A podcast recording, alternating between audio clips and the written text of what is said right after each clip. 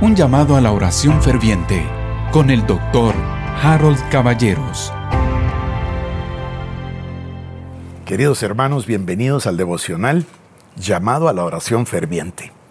Ayer comenzamos la lectura del verso 13 al 18 en el capítulo tercero de la epístola de Santiago. Ese ya es el final del capítulo 3.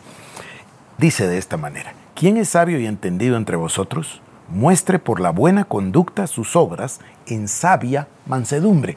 Es interesante la palabra mansedumbre y también es interesantísimo sabia mansedumbre. Seguro que usted recuerda que Moisés era el hombre más manso de toda la tierra. Dios trató 40 años con él en el desierto. A mí me llama tanto la atención que cuando Esteban habla de Moisés dice poderoso en palabra, pero después de los 40 años, Moisés mismo le dice a Dios, tú sabes que yo no soy bueno con las palabras, concédeme que vaya mi hermano Aarón. Bueno, esa mansedumbre proviene de la sabiduría. Voy a leer de nuevo.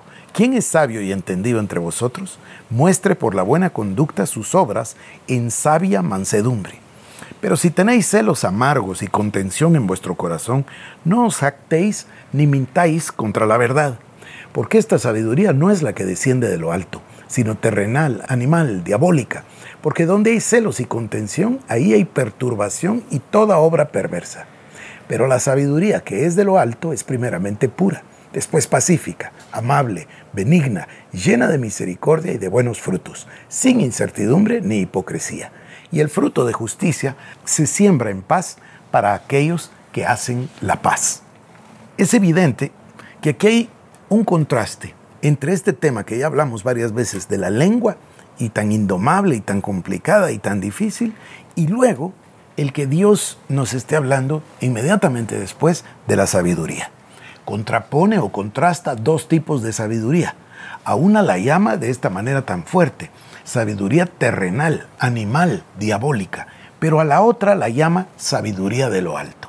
Bueno, yo le decía a usted que Cristo Jesús nos ha sido hecho sabiduría. En la búsqueda del Señor Jesucristo, la búsqueda de la palabra de Dios, la búsqueda de la sabiduría, y recuerde que ya leímos aquí que el que necesita sabiduría, solo que se la pida a Dios. Así comenzamos nuestro devocional. Entonces, a mí me parece que lo que nos está hablando el Señor el día de hoy, porque mire, estoy convenciéndome cada vez más de que todos los días nos da una palabra apropiada para para comenzar nuestro día, ya sea por causa de alguna necesidad o simplemente por el deseo de agradar a Dios.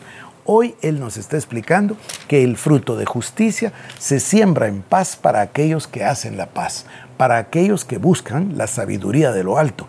¿Y qué es buscar la sabiduría? Pues por supuesto que la palabra. ¿Y qué es la palabra? El logos. ¿Y quién es la sabiduría? Cristo Jesús. Bueno, yo oro a Dios que nos conceda hambre y sed insaciable por Cristo y por su palabra. Ahora, querido hermano, oremos.